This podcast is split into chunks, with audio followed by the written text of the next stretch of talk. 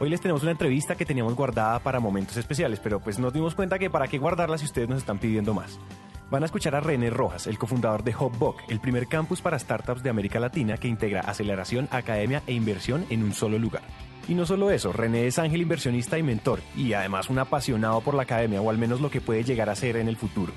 Se ha quebrado dos veces y está lleno de lecciones sobre el tema. Y es que la verdad no voy a listar todo lo que hablamos, vamos a dejar que ustedes se sorprendan porque hablo de todo. Pero sobre todo, húndanse los audífonos cuando hable sobre lo que realmente significa ser empresario y ser emprendedor. Hola a todos y bienvenidos a Emprendete, un espacio para aprender a través de historias. Es un hecho que las historias son la mejor manera de aprender y queremos que aprendan en esos tiempos muertos como el tráfico, cuando hacen ejercicio, en salas de espera o mientras hacen de comer. Esos tiempos ya no son perdidos, son para que aprendamos juntos. Entonces René, cuéntanos, empieza comentándonos quién eres, de la manera que te quieras presentar. Bueno, a ver, les cuento, ¿quién soy yo? Yo, yo siempre me defino y en mis redes sociales me defino como el papá de Manuel porque me parece que es el papel más importante que, que tengo en mi vida, ser el padre de un chiquitín espectacular de seis años. Eh, soy ingeniero industrial en, términos de, de, academia, o sea, por allá en alguna época de mi infancia y de mi adolescencia, a mis padres les vendieron y ellos compraron un modelo educativo tradicional en donde uno es algo si hace una carrera, de lo contrario no es nadie, ¿cierto? No los culpo, es parte de la historia y parte de los errores que la historia ha cometido con los seres humanos de formatearlos como médicos, ingenieros, eh, abogados. Yo creo que somos, nosotros somos. Y cada uno es capaz de construir hoy en día y soy convencido de que cada uno en la adolescencia perfecta puede, perfectamente puede comenzar a construir quién realmente quiere ser, ¿cierto? 33% de las personas eh, graduadas de diferentes eh, títulos en, en, en, Colombia hoy en día trabajan en algo totalmente diferente a lo que se graduaron. Entonces eh, ahí uno comienza a pensar, a ver, el modelo, el modelo sí es o no es. Y es un modelo bastante Ken Robinson que viene ahora pronto a, a, a Colombia, que me parece una machera. Eh, habla mucho de esto y yo soy un convencido de que eso es. Y, y, de hecho mi campo experimental es mi primer emprendimiento, que es mi, mi hijo, y es, y es comenzar a formarlo desde pequeño. a ¿Tú qué quieres ser? ¿Quieres ser abogado? ¿Quieres ser...? No, yo, yo quiero ser emprendedor, ¿ok? Yo, yo voy a creer, porque hay que jugársela y hay que jugársela en la adolescencia. Yo creo que en los 14, 15 años, cuando uno tiene esas ganas de vender galletas, de vender eh, eh, merengón, de vender lo que tenga que vender en su colegio, en su vecindario, en la orilla de una carretera, en lo que yo creo que eso hay que fomentarlo y eso hay que, eso hay que, no, no el, el, el, aparato educativo comienza a castrar desde muy pequeño y eso lo llamo un tubo. A uno lo meten en un tubo eh, en donde ese tubo lo va llevando, ¿cierto? No sé si han visto el, el, el video de Pink Floyd de, de We, don't, we, we don't Need More Education. Eso es muy importante tenerlo en cuenta y hay que salir de ese formato y hay que romperlo. Entonces eh, eh, me metieron a, a, ser ingeniero industrial y fue muy curioso, es un poco larga la historia, pero para resumirla terminé siendo ingeniero industrial porque no pude ser ingeniero de petróleos porque, porque no, no pude, no por capacidad. Afortunadamente mi ICFES fue espectacular en esa época, podía entrar a la universidad que quisiera sin exámenes de admisión ni nada, pero eh, por un tema de logística terminé no matriculándome en la universidad que quería en, en Bucaramanga, sino, sino aquí en la Universidad de los Andes, luego en, en, en, la Javeriana y terminé en la Javeriana estudiando ingeniería industrial. Y ahí comenzó mi primer emprendimiento, muy a los de 19, 20 años, que fue, es un hotel, lo estoy vendiendo, así que primera cuña que voy a meter acá, estoy, estoy vendiendo, está, está, vendiéndose un hotel, eh, un hotel boutique que ya tiene 28 años de, de, haber sido creado. Ese fue mi primer emprendimiento y es un emprendimiento familiar en donde cada uno aportó una parte, mis padres un, un capital, nosotros trabajo, eh, desarrollo, sacarlo adelante, comenzar a vender y comenzar a hacer que fuera una empresa eh, sostenible. ¿okay? ¿Tú? Ese fue mi primer emprendimiento, mi primer emprendimiento. Y ahí aprendí muchas cosas, aprender a, a, tomar un carro, a irte a recoger gente en la calle, eh, a recoger turistas, potenciales clientes, y llevártelos y decirles, mira, si no te gusta, te devuelvo donde te recogí, o cosas de estilo, y te invito una, una gaseosa, una cerveza, lo que tú quieras, y, y comenzar a hacer promoción eh, bootstrapping, que es, que es, que es como, como uno aprende a ser realmente emprendedor, y a trabajar duro, y a, ponerse la camiseta, y a, sudarla completamente. ¿no? Cuéntame un poquito cómo fue, cómo fue, o descríbeme esa conversación con tu familia cuando dijeron, oiga, seamos emprendedores, montemos un hotel. O sea, ¿cómo, ese, cómo fue ese momento que, puede, que yo creo que puede ser como medio coyuntural? Yo tengo dos vertientes. O sea, mi padre y mi madre, mi padre empleado toda su vida pensionado de la empresa donde primera, en la primera empresa que trabajó, de ese se pensionó. O sea, historia de los, de, eh, que ya hoy en día, pues eso no se repite, afortunadamente. Pero pues felicidad para él porque se pensionó. Mi madre siempre emprendedora, acuciosa, creadora, montaba cosas, experimentaba con una cosa con otra, cacharrerías, negocios de diferente índole. Y de ahí salió esa vena emprendedora mía. Y de ahí salió que yo fui alto ejecutivo varios años y fui empleado varios años. Entonces tenía como la, la, mitad, la mitad satisfecha cuando era alto ejecutivo, pero también la mitad insatisfecha de ser emprendedor. Y llegó un momento en que hice break a ser 100% emprendedor, porque siempre fui una mezcla entre ser empleado y ser emprendedor. Los dos papeles son totalmente válidos, son totalmente entendibles, eh, porque se puede ser un muy buen empleado, pero también se puede ser muy buen emprendedor. Eh, para ser emprendedor y luego empresario, y ahí hay que marcar bien la diferencia, qué significa eso, eh, eh, hay, que, hay que tener ciertas condiciones, ¿cierto? De, de, resiliencia, de, de, soportar la frustración, de muchas cosas, mucho más riesgo, no acostumbrarse a un... El, empleado tiene esa, esa, ese, ese, soma, ¿no? Esa droga que mes a mes llega, eh, que es el salario, ¿no? Que, que, y que cuando eres bueno, entonces cuando eres más adicto, entonces tienes una sobredosis, porque entonces si te llegas a renunciar, entonces te suben el sueldo o te ponen un auto, te ponen una cantidad de seguros y de cosas y de paquetes salariales. Ambos son, son, son válidos, ¿cierto? Pero ser empresario y luego emprendedor pues tiene, tiene unos retos diferentes. ¿no? Ahí, ahí es como, como, como que nace esa, esa, esa vena y es herencia. Y es, es, lo que uno desde pequeño va viendo en casa y cómo vive cada uno y cómo es que eh, se desarrolla. De hecho, hoy en día cuando hago mentoría y cuando, cuando hago diagnósticos de, de, emprendimientos, que es la forma de arrancar un proceso de aceleración, siempre pregunto cómo es tu composición familiar. ¿no? ¿Creciste con papá, mamá? Listo, papá, mamá, ¿qué hacían? ¿Son separados? ¿Qué hacen cada uno? Porque de ahí viene tienen muchos de los elementos que uno comienza a identificar de éxito o fracaso de un potencial emprendimiento. Muchos elementos, eso está, todo está concatenado, todo está, está relacionado.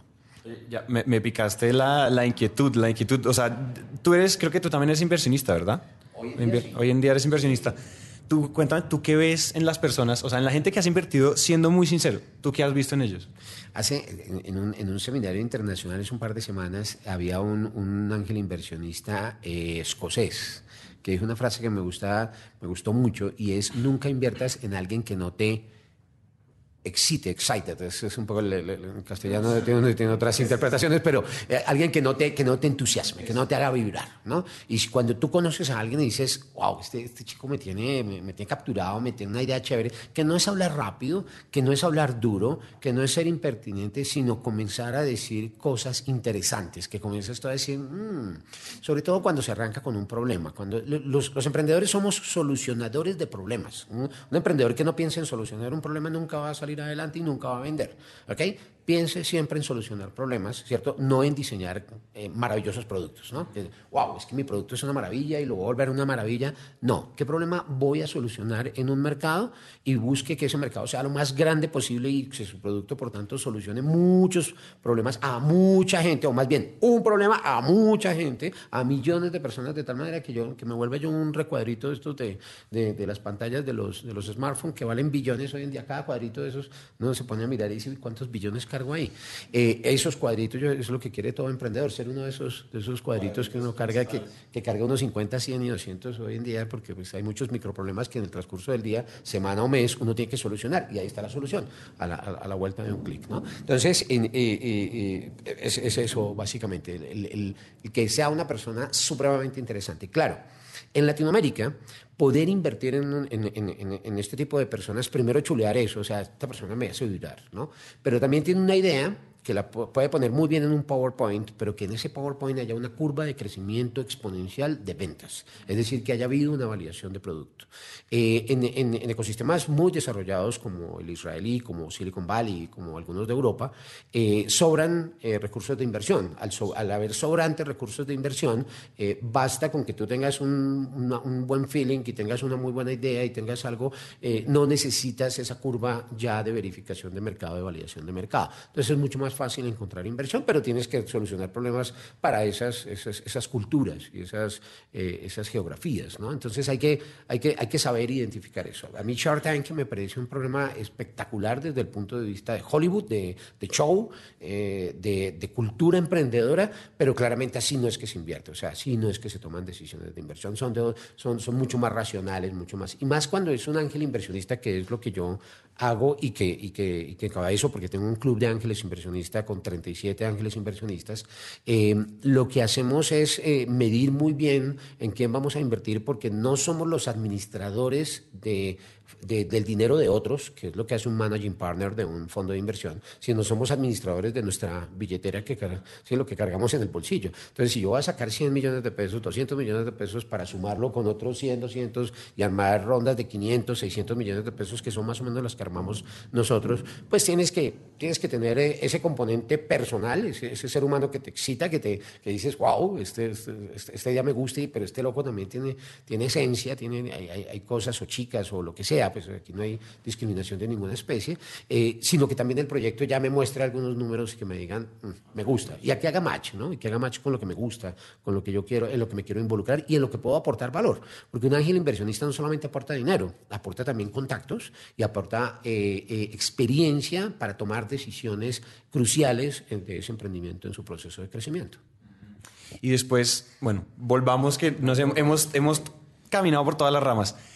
¿Qué pasa, o sea, el hotel, qué pasa después? O sea, ¿cómo continúa tu vida? Eh, eso fue paralelo a, de, hecho, suspendí un, poco mis estudios para, para echar adelante ese hotel, eh, pero, pero continué y terminé mi, mi, mi, carrera en la Javeriana como ingeniero industrial e inmediatamente me compré mucho el modelo educativo y, siempre pensé que entre tener más títulos académicos, más eh, eh, mejor, mejor ser humano iba a ser. Eh, hoy en día revalúo mucho eso, no desprecio lo que hice, no, fue una inversión que hice personal. Hice un par de posgrados en la Universidad de los Andes en temas de finanzas y banca eh, y, y, llegué a ser vicepresidente de un banco muy rápido eh, tomando decisiones y teniendo mucha gente a cargo y teniendo unas responsabilidades bien importantes, eh, haciendo mucha banca de inversión y aprendiendo mucho de grandes operaciones de banca de inversión. Y esa fue como mi primera etapa de siete años de, hasta el año 99.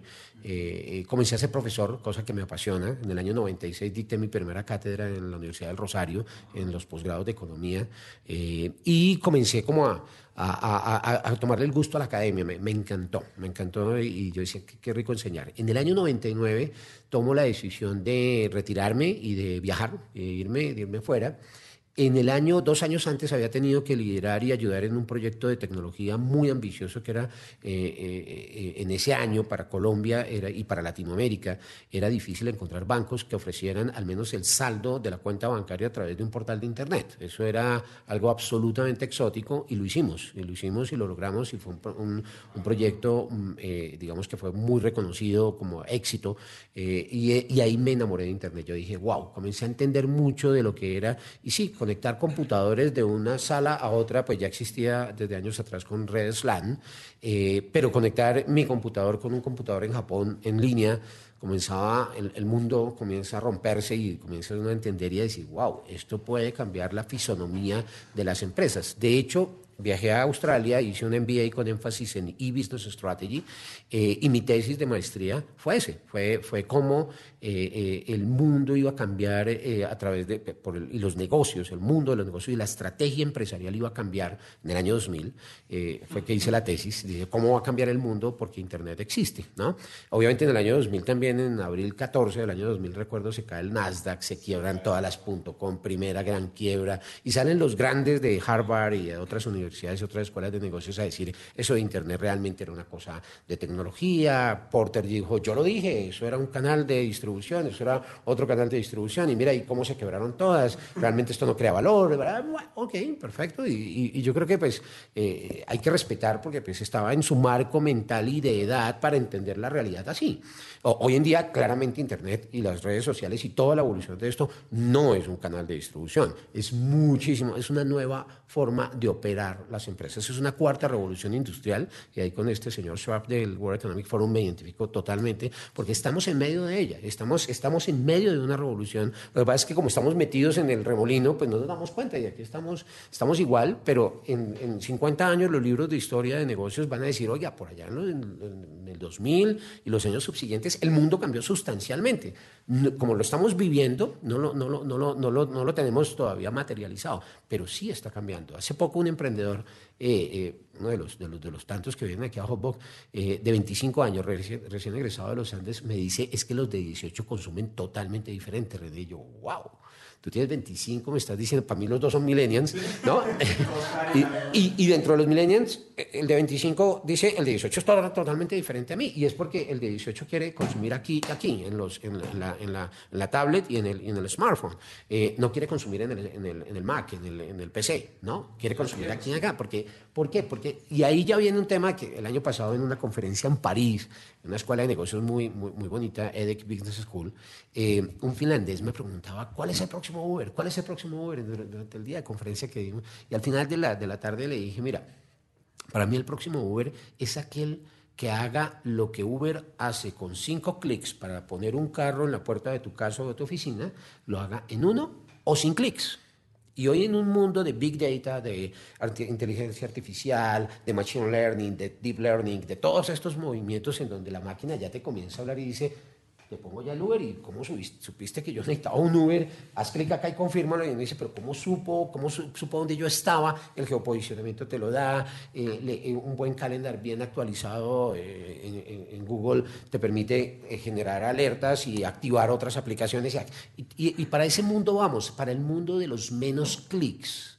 Todo es un mundo de los menos clics. Todo el mundo ¿cuál es el próximo para yo invertir en el próximo startup que va, próximo Tapsi? Que, que, todo el mundo, pues eh, con Tapsi siempre, eh, creo que es una labor espectacular la que ha hecho Tapsi, no solamente como empresa y para, sus, para Juan y Andrés como fundadores, sino también el ejemplo que, que, da a los jóvenes de decir, mire, estos locos pudieron y pueden hacer una empresa de millones de dólares y de millones de clientes y de, mucha atracción a nivel latinoamericano, hecho 100% en Colombia, sin necesidad de salir de Silicon Valley, sin necesidad de salir de Berlín o de Israel o de un ecosistema desarrollado. Sí se puede. Y eso es lo que, digamos, ha empujado mucho este movimiento reciente.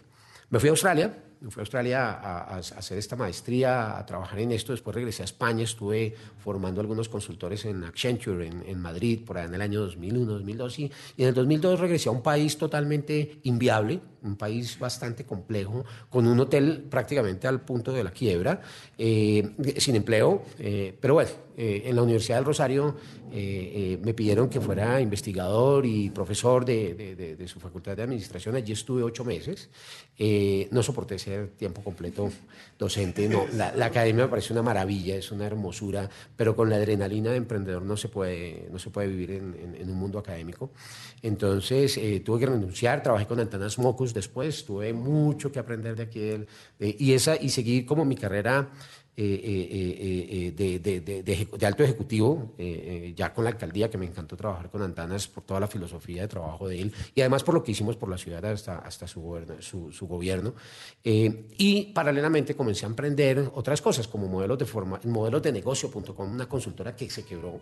me quebré seis meses viajando por todo el país tratando de convencer a las grandes corporaciones para que entendieran que Internet iba a ser una, un movimiento que les iba a hacer cambiar y repensar sus modelos de negocio y que era hora de comenzar a repensar su estrategia para que Internet, para, para tomar ventaja de Internet. Eh, esta semana, es, particular, esta semana tuve, eh, me llamaron, me buscaron, me escribieron dos grandes, de las más grandes corporaciones de este país, a decirme, venga que queremos hablar de startups. Y eso me encanta, me encanta porque eso que, por, por eso me quebré en el 2001, 2002, porque yo iba a golpear la puerta y nadie me abría y nadie me entendía, ¿qué es eso de business? ¿Qué es eso de Internet? ¿Cómo crees? Eso es para, eso es para, para jueguitos, para hacer cositas allí. Sí, Amazon en Estados Unidos vende libros, pero, pero aquí cuando llegará la tecnología y aquí realmente no sabemos de tecnología y los colombianos somos muy pobres, no tenemos eh, tecnología. En esa época no, el, discurso era bastante eh, eh, lejano para ellos. ¿no? Cuando fui, recuerdo uno de los periódicos, periódicos, si no el más grande de este país, y vi la industria de clasificados y les dije, wow, ¿y qué van a hacer cuando esto ya no haya este negocio? Bueno, la directora de clasificados me dijo, ¿cómo se te ocurre pensar que la industria de clasificados se va a acabar? Es un negocio absolutamente rentable, próspero, sostenible de largo plazo. Yo quisiera preguntar dónde está esa área de, clasificados hoy en día y quién pagaría por un clasificado impreso hoy en día. Creo que sí los pagan y creo que los pagan para algunos obituarios y algunas otras cosas que... Eh, sí, sí, sí, Es como, es como montar una fábrica de acetatos, ¿no? ¿Se acuerdan los acetatos de 33 revoluciones, ¿no? Que uno ponía ya una cosa que se llama tocadiscos, que tenía una aguja y que... Eso es como montar una fábrica de eso, ¿no? Entonces, eh, los negocios, o sea, o, evolucionan o, te quedas, o te quedas simplemente viendo que tus ventas se van cayendo. Eh, y ya en Colombia, eh, a partir de eso, después monté modelos de formación, me quebré, luego modelos de negocio, perdón, y entonces monté modelos de formación. Entonces bajé una plataforma Moodle en el año 2003.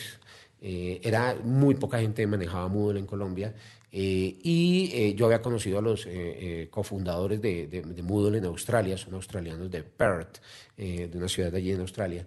Y, y, yo dije, oiga, pero si aquí hay un WebCity, hay un Blackboard y hay otros que, que, valen millones, que solo pueden comprar las grandes universidades porque Moodle es gratuito. Y ahí viene todo un movimiento bien interesante, muy social, de modelos de, en donde comenzó a decirse todo en Internet es gratis, ¿cierto? Y, recuerdo eh, en debates en esa época que me invitaban, eh, todo el mundo me decía, pero es que si es gratis, ¿cómo se sostiene, René? Hasta la Diana alguna vez me contrató para darles un, un seminario a los, a los, a los, pues a los, los, ejecutivos de allí para controlar y tenían un miedo enorme de que, claro, como esto todo se subía a Internet, entonces ¿cómo se iba a controlar? Ahora sí que la evasión iba a ser terrible. Yo le dije, por el contrario, porque todo lo que tú haces en Internet, cada clic que haces en cada plataforma queda registrada, que se llaman logs. Y con esos logs tú vas a poder rastrear al todo, a todo el mundo, ¿cierto? No en vano hoy en día es fácil entrar a temas de Panamá, a temas de paraísos fiscales y comenzar a destapar una gran... Pero es porque la tecnología hoy en día lo permite. Hoy en día dicen, vea, aquí hay una gran cantidad de cosas y pruebas. Eh, hoy en día todo se puede grabar, todo se puede replicar, todo se puede codificar, todos los logs se pueden meter en Big Data y, comenzar a hacer miles de cosas como lo hace Amazon y, lo hacen. Entonces, eh, la DIAN realmente estaba pensando en un miedo que, que, era todo lo contrario. O sea, era, hey, lo que vamos a tener es, tenemos es que volver a la DIAN una empresa de muy alta tecnología para que pueda rastrear de manera muy inteligente todas las transacciones que se hacen.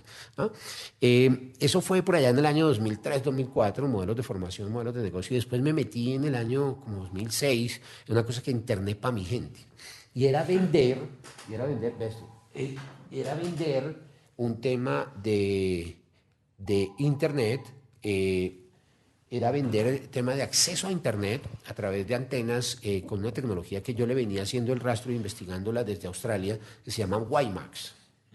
Hoy en día no sé dónde estará WiMAX, no sé si se está utilizando, pero por lo menos Internet para mi gente se quebró.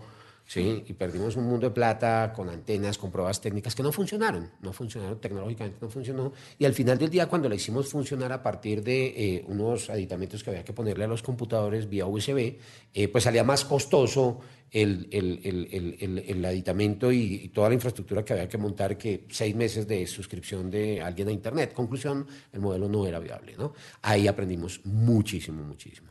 En el año 2008 entonces nos, nos, nos dimos a la tarea eh, con un par de amigos eh, a crear Bogotec. Bogotec en el año 2008, o sea, ya hace nueve años, eh, fue el primer meetup de emprendimiento tecnológico en Latinoamérica y el más grande por, por varios años. Palermo Valley nació en ese mismo año, Vanessa Koloshev y otra serie de, de, de, de, locos allí en Buenos Aires, crearon Palermo Valley, que fue un movimiento muy parecido de reunámonos, compartamos, eh, conozcamos qué estamos haciendo, porque pues sí, todos estamos haciendo cosas, pero si no nos reunimos, entonces pues parece que, que, fuera muy tímido o, que no se estuviera haciendo nada. Nos dimos cuenta de todo lo contrario. Eh, eh, la primer Bogotá creo que se inscribieron 20 y llegaron 60. En, un, edificio de la San Pablo Seu aquí, en una casa que tenía la San Pablo Seu aquí a un par de cuadras, me prestaron un salón, yo era profesor de la San Pablo Seu, eh, que, tenía un capítulo aquí en Colombia, y eh, eh, me prestaron un salón donde cabíamos 30 y como 60 nos atiburraron. Oiga, si hay industria, si hay industria y si hay gente, y si hay gente haciendo cosas en Internet. Comencemos a juntarla, comencemos y ahí nació Bogotec. Hoy en día ya vamos por el Bogotec número 34 vamos para el 34. En, el último nos, en los dos últimos nos acompañó Mike Shoemaker eh, de Uber, maneja Uber para Latinoamérica, y en el último estuvo Simón Borrero de Rappi. Eh, fundador de Rappi, pues eh, también compartiéndonos todos, inspirando, pero también haciendo pitch, haciendo pitch de cinco o seis emprendimientos de alto potencial, de alto crecimiento, de ventas recurrentes exponencialmente crecientes, eh, que en el año 2008 nos tocaba ver a, recuerdo a Alex Torrenegra y a otros amigos decir, hagamos un PowerPoint y hagamos como una, una conferencia y corta. ¿No? que no demore más de 5 o 10 minutos y pues llegaban ahí, como hablábamos de internet, todo el mundo, wow, pero era súper aburrido. O sea, vamos a dictar una conferencia de esas hoy y la gente, ustedes ahí, no, no, va a ser muy aburrido. En cambio, escuchar un buen pitch de un médico como el de Medicap, eh, Daniel, eh, que, arranca de ceros, que viene aquí a un proceso de aceleración en octubre y dice, tengo una idea, y que hoy tenga ya más de 200 servicios mensuales prestados de médicos a domicilio tipo Uber, entonces ya uno dice, ya tiene app, ya tiene tecnología y tiene ingresos crecientes, ese es un emprendimiento invertible. Entonces, claro, la gente dice, wow, qué chévere, esto está, y esto acaba de nacer, ¿no? Entonces, es parte de todo eso que uno va entendiendo esta industria de cómo ha cambiado, de cómo crear empresa, y efectivamente, pues claro, uno se compra un dominio, monta una landing page y dice, soy empresario, ¿no? Ojo, eso es pues, simplemente haber comprado un dominio y tener una landing page. Ser empresario es vender. Si no hay ventas, no hay empresario, ¿cierto? Hay un wannabe, ¿no? Yo, quiero ser empresario, ¿cierto? Y soy un emprendedor, ¿sí? Y ahí, en el año, en el año 2000, bueno, espérate porque ahí me devuelvo nuevamente, 2008 creamos Bogoteca en el 2010 dijimos, oiga, chévere reunirnos cada tres meses, que Bogoteca es cada tres meses, eh, pero necesitamos un sitio, necesitamos dónde, dónde, dónde hacer sentir, y eso es Bogoteca, eh, eso es Hopbook. ¿no? Hopbook nace por la necesidad de una industria creciente para podernos reunir, para poder trabajar y co-trabajar. Entonces trajimos el concepto de coworking a Colombia, fuimos el primer espacio de coworking en Colombia y tal vez el tercero o cuarto de Latinoamérica en ese año. ¿okay? 600, eh, en ese tiempo teníamos 500 metros cuadrados, luego incorporamos parte de este primer piso, ya tenemos 600 metros cuadrados, eh, o sea, fue una apuesta con toda. Sí, para una cosa que no sabíamos, ¿no? Eh, y es parte del riesgo que hay, que hay que asumir como emprendedor. Total. Hay que hacerlo, hay que hacerlo porque de lo contrario no lo vas a saber. Y, lo rico de fracasar es, es, tener la experiencia propia de haberlo intentado, ¿cierto? Eh, de aquel que lee muchos libros y actúa con base en lo que dicen los libros, eh, comienza uno a tener esa, esa, sensación de superficialidad en sus decisiones, ¿cierto? Cuando uno dice, yo no sé esto, yo sí sé esto, pero no sé si vaya a funcionar, pero me voy a arriesgar a hacerlo, ahí comienza a, a, funcionar diferente. O sea, esta mañana escuchaba a Arturo Calle y a, a eh, Miguel Caballero, eh, emprendedores, empresarios muy, muy, muy exitosos aquí en Colombia, eh, que, simplemente dicen si no hubiera cometido errores, pues entonces no, no, tendría la, no tendría la empresa que tengo. Entonces cometer errores es una gran virtud, ¿cierto? Y es una virtud de, de, de, cometer errores lo más barato que pueda y lo más rápido que pueda. ¿Okay? Y ese realmente es el, es el elemento que hace que un Medicap, que un Tapsi, que un Undertrail, que un Letters Plus, que todos los que han pasado por acá, ya más de 120 emprendimientos en un 77%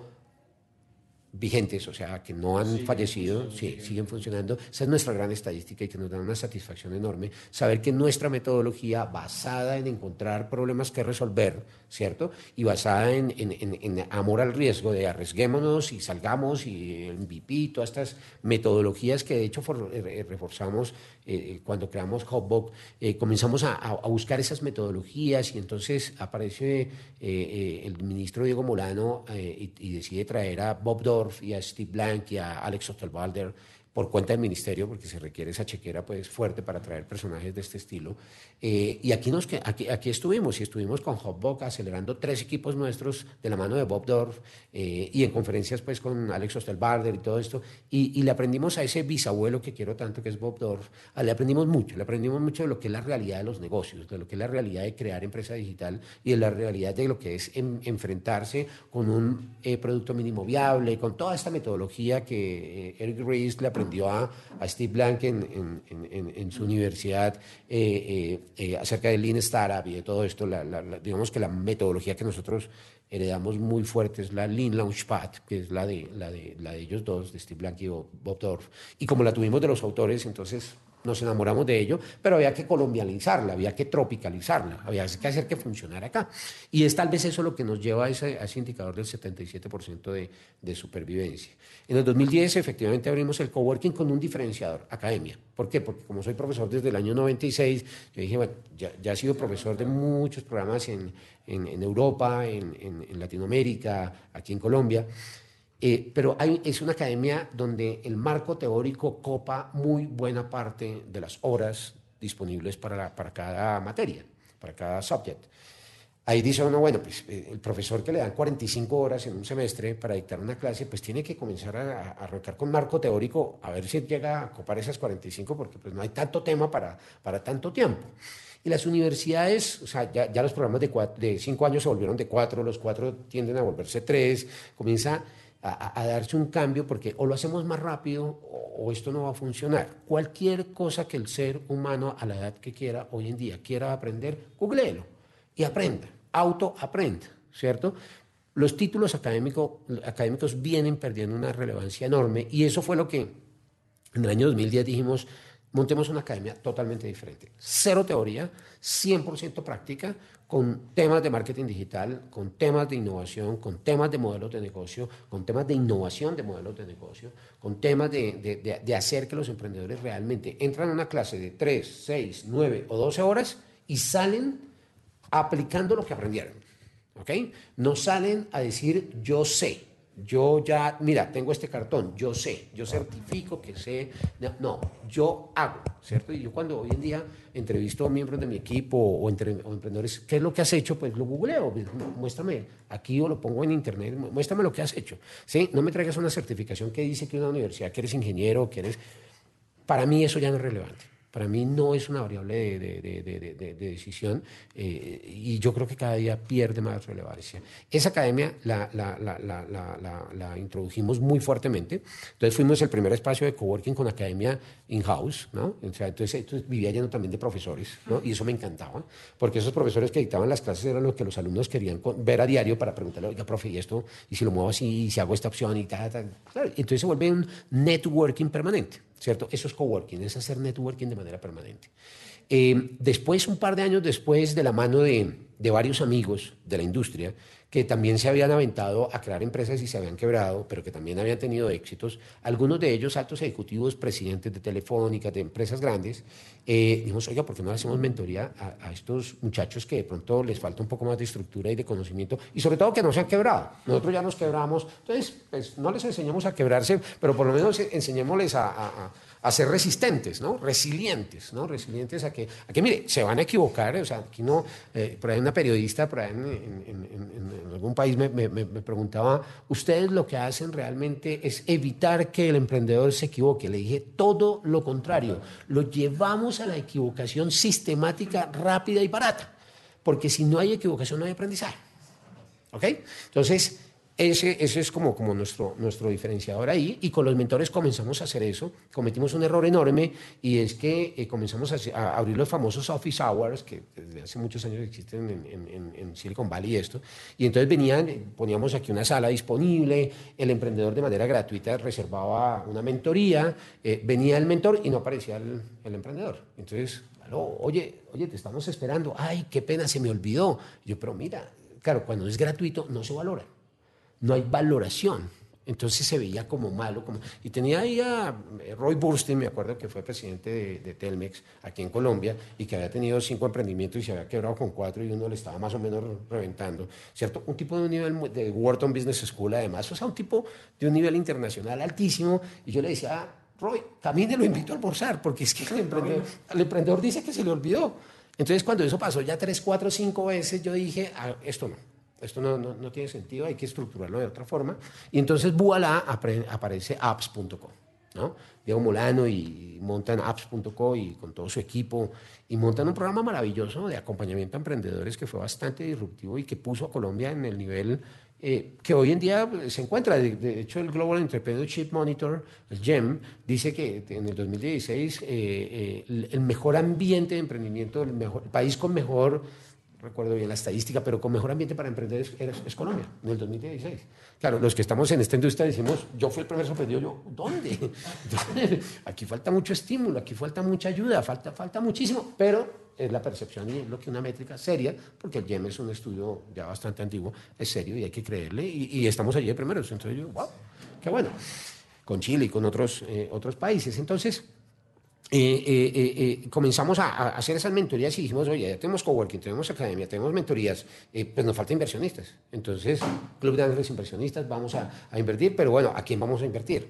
¿Sí? Al que llega, me hace un pitch, me excita, me, wow, qué chévere este, esta idea de este negocio, pero no tiene ventas, no se sabe presentar, le falta estructuración de negocios, le falta estructura a su, a su pitch, pues hay que prepararlos, entonces hay que acelerar, ¿no? Y apps.co fue lo más parecido a un programa de aceleración. Nosotros ya estábamos como armando programas, bueno, mira, tómate estos cursos, vente al coworking, eh, asiste a estos eventos, como lo estábamos armando, ¿no? Y comenzábamos a acelerar, pero ya apps.co dice, mire, yo pongo unos recursos para que concursen los emprendimientos y entonces ellos puedan eh, utilizar estos recursos y sacar su empresa adelante.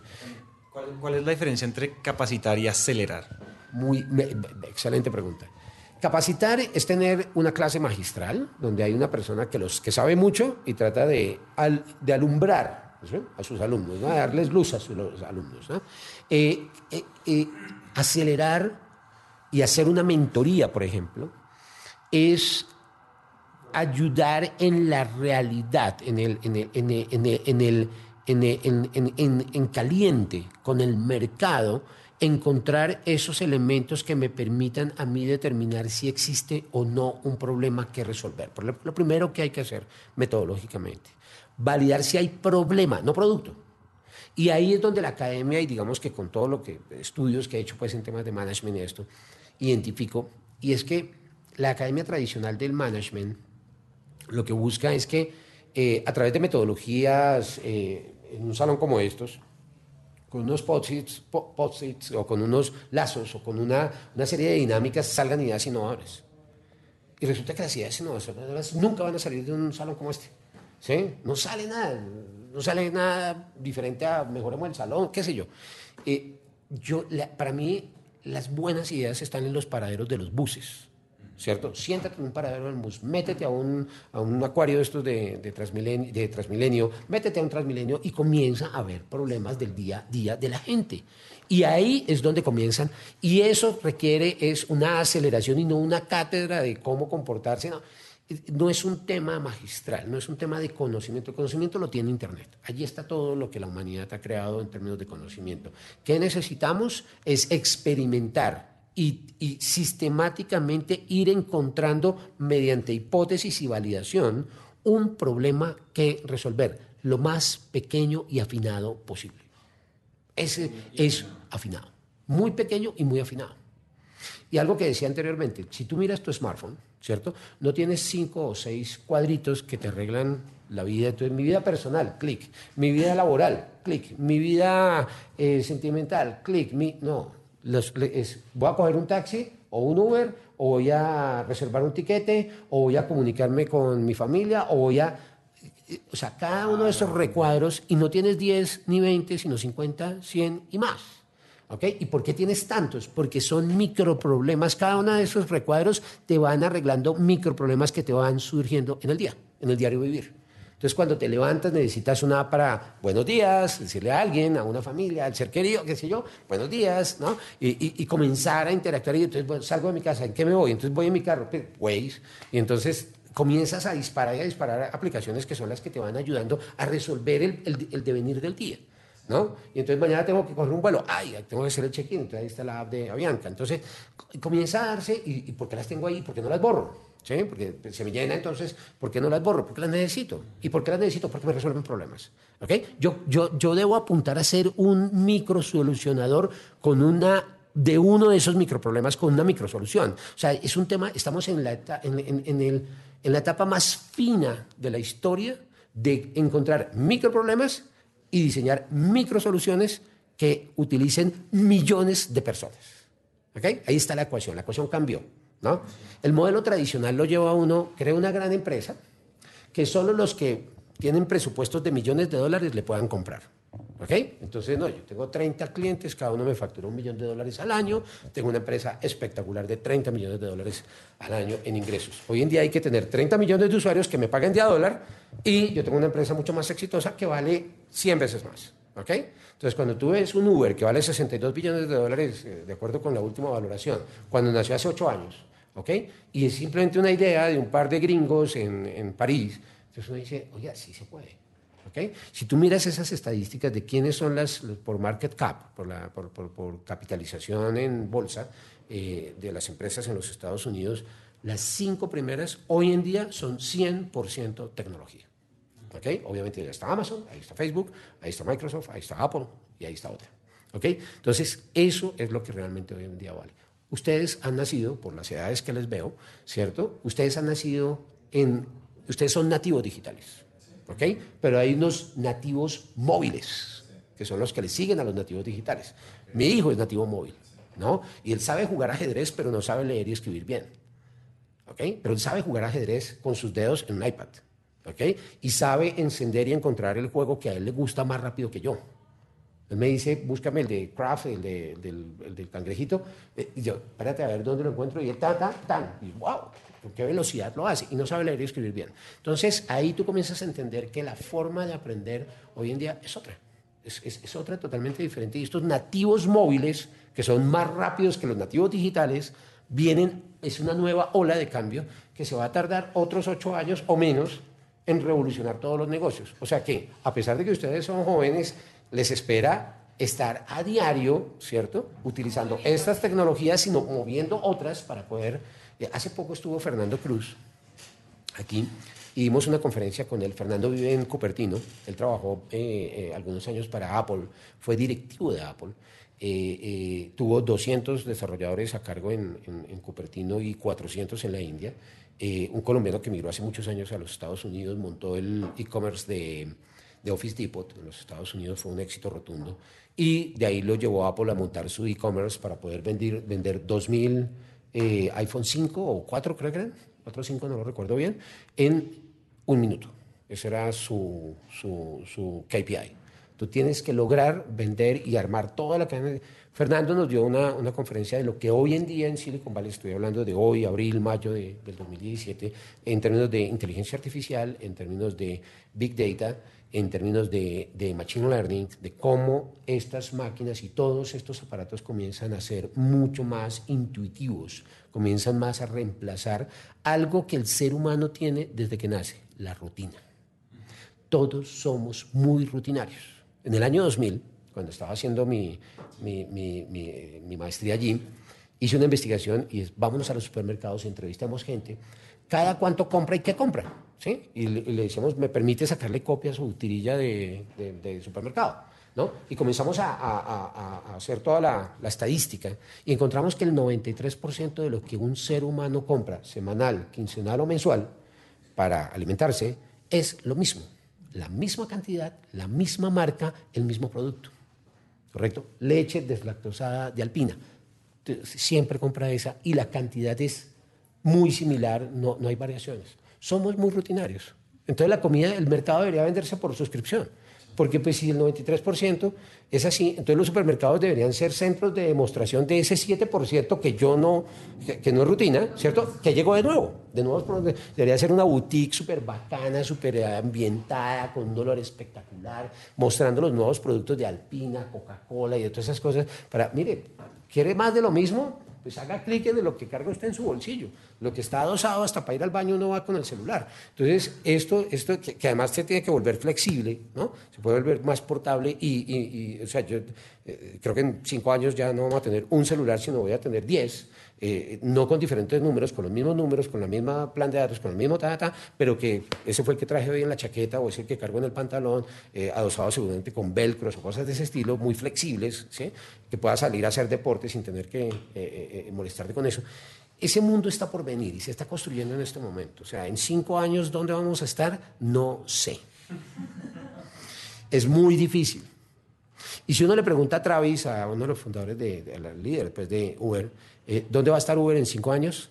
Creo que va a contestar lo mismo. Y si uno le pregunta a Tapsi, y si uno le pregunta a cualquier persona de esta industria, en cinco años, ¿dónde va a estar? No sé y prefiero no pensarlo.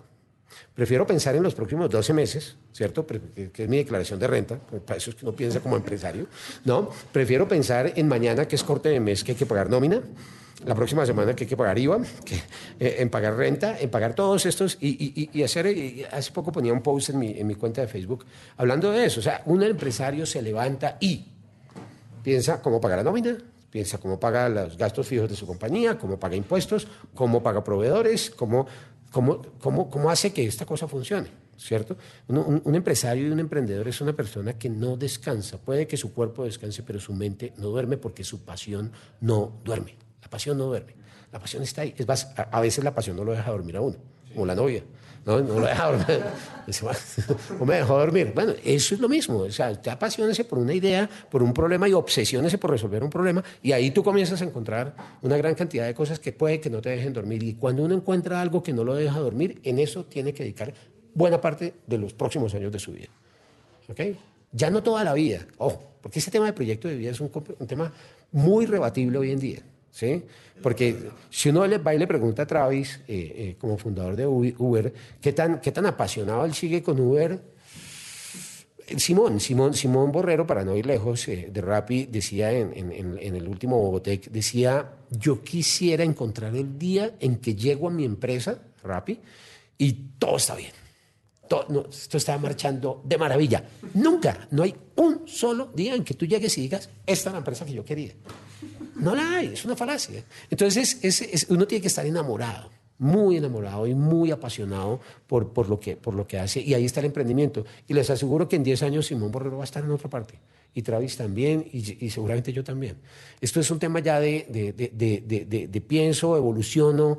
Pero esas, esas empresas, ese papá mío que se pensionó de, la misma empresa donde tuvo su primer empleo, eso ya no. Es un mundo muy cambiante y de verdad que el, tema de futurología y de poder uno decir, bueno, pero ¿para dónde vamos y cómo va a ser el mundo? Es una discusión bien interesante porque la autotripulación de los vehículos es una cosa que ya está en las calles. O sea, esto ya está, está, está, está a tiro de está, estamos a unos pocos años eh, eh, no puedo decir meses, pero sí años y pocos, o sea, no es una década, es menos de eso, en que vamos a comenzar a, ver los autos autotripulados. Y no es por ciencia ficción ni por los eh, cómics o cosas de este estilo, no, es simplemente aditamentos que se están involucrando ya en los vehículos y que van a evolucionar un poco más y que uno dice, comienza a ver el carro autotripulado. Hay que cambiar muchas industrias, muchísimas. El mismo Uber va a tener que cambiar porque pues ya, si ya no hay conductor, entonces no hay celular, entonces, ¿cómo, entonces el carro no necesita persona para que lo maneje, entonces, ¿cómo va a hacer esto? ¿Y cuáles nuevas industrias salen? Y ahí es donde uno se, bueno, pero a ver, ¿a qué le ha puesto? Una cosa que en cinco años no sé si va a existir, pues viva el hoy, ¿cierto? Todo estará bien. Escuche la canción y verá que le va a ir bien.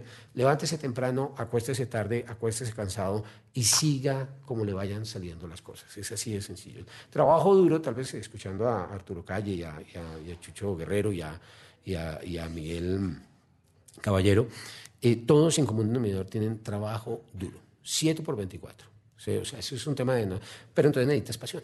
Y vuelve y juega la pasión, y vuelve y juega la pasión. Y si hay pasión, hay trabajo duro, y si hay trabajo duro, hay resultados. Si usted le trabaja duro a partir de la pasión a algo, eso va a terminar dando. Hotbook lo que hace es acompañar esa pasión. Primero ayudar a, a, descubrirla, ven, qué es lo que te apasiona, porque muchos nos dejamos llevar por uno, el más fácil el más eh, corrupto y el más eh, horrible, la plata, ¿no? El dinero, no, es que es toda plata. Entonces emprendamos en eso que es lo que está dando dinero. Nuestros abuelos y nuestros padres eh, trabajaron y emprendieron en función de eso, ¿cierto? Nosotros ya no. Tenemos que crear cosas que nos hagan felices y eso no necesariamente es dinero, sino Pablo Escobar hubiese sido el tipo más feliz de la tierra y creo que no lo fue. Entonces, Ojo con, con, eso porque es un cambio de paradigma. Yo quiero ser feliz, ¿sí? Yo quiero ser millonario. Yo cuando, cada vez que escucho eso, millonario de qué, de besos, de amor, de cariño, de agradecimientos, de qué, no de plata. Uy. El que se pone eso como meta de vida es el que más baja probabilidad de logro puede llegar a tener en ese camino. Es, es, es muy, muy difícil llegar a ser eh, exitoso si el derrotero o el indicador de éxito que te has propuesto es ser rico en dinero. Eso, ese, ese no es el camino. El dinero llega.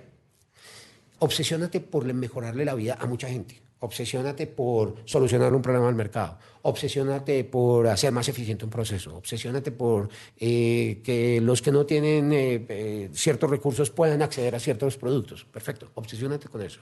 ¿sí? El dinero vendrá va a llegar. Y, cuando llegue, llegará en la proporción, en la medida que, que, debe llegar. Si uno, si uno seguramente va y le pregunta a, estos fundadores como los de, los de Mercado Libre, que también han estado acá, eh, eh, eh, los de Uber, los de... Si uno va y les pregunta, y alguna vez hablando con Dave McClure de 500 Startups, que estuvo acá, estuvo aquí con nosotros en, en, una visita que hicieron a Colombia, y estuvo aquí en Hotbox, realmente qué es, lo que, qué, es lo que, qué es lo que mueve esto y es, haz lo que te gusta haz lo que te gusta, pero hazlo con mucha decisión, con mucha disciplina, con mucho trabajo, madruga temprano, trabaja duro, acuéstate cansado y todo día. Es así de sencillo. Hasta aquí llega esta historia y nos encanta que hayan llegado hasta el final, porque una persona comprometida con su éxito es una persona comprometida con su educación. Emprendete es una comunidad donde nunca dejamos de aprender y este tiempo que acaban de invertir es un paso más para que su educación se convierta en un hábito. Y recuerden que de cada mil personas que nos escriben nos tomamos un café o hacemos una llamada con por lo menos 100 de ellas. Así que dejen la pena y escríbanos por WhatsApp.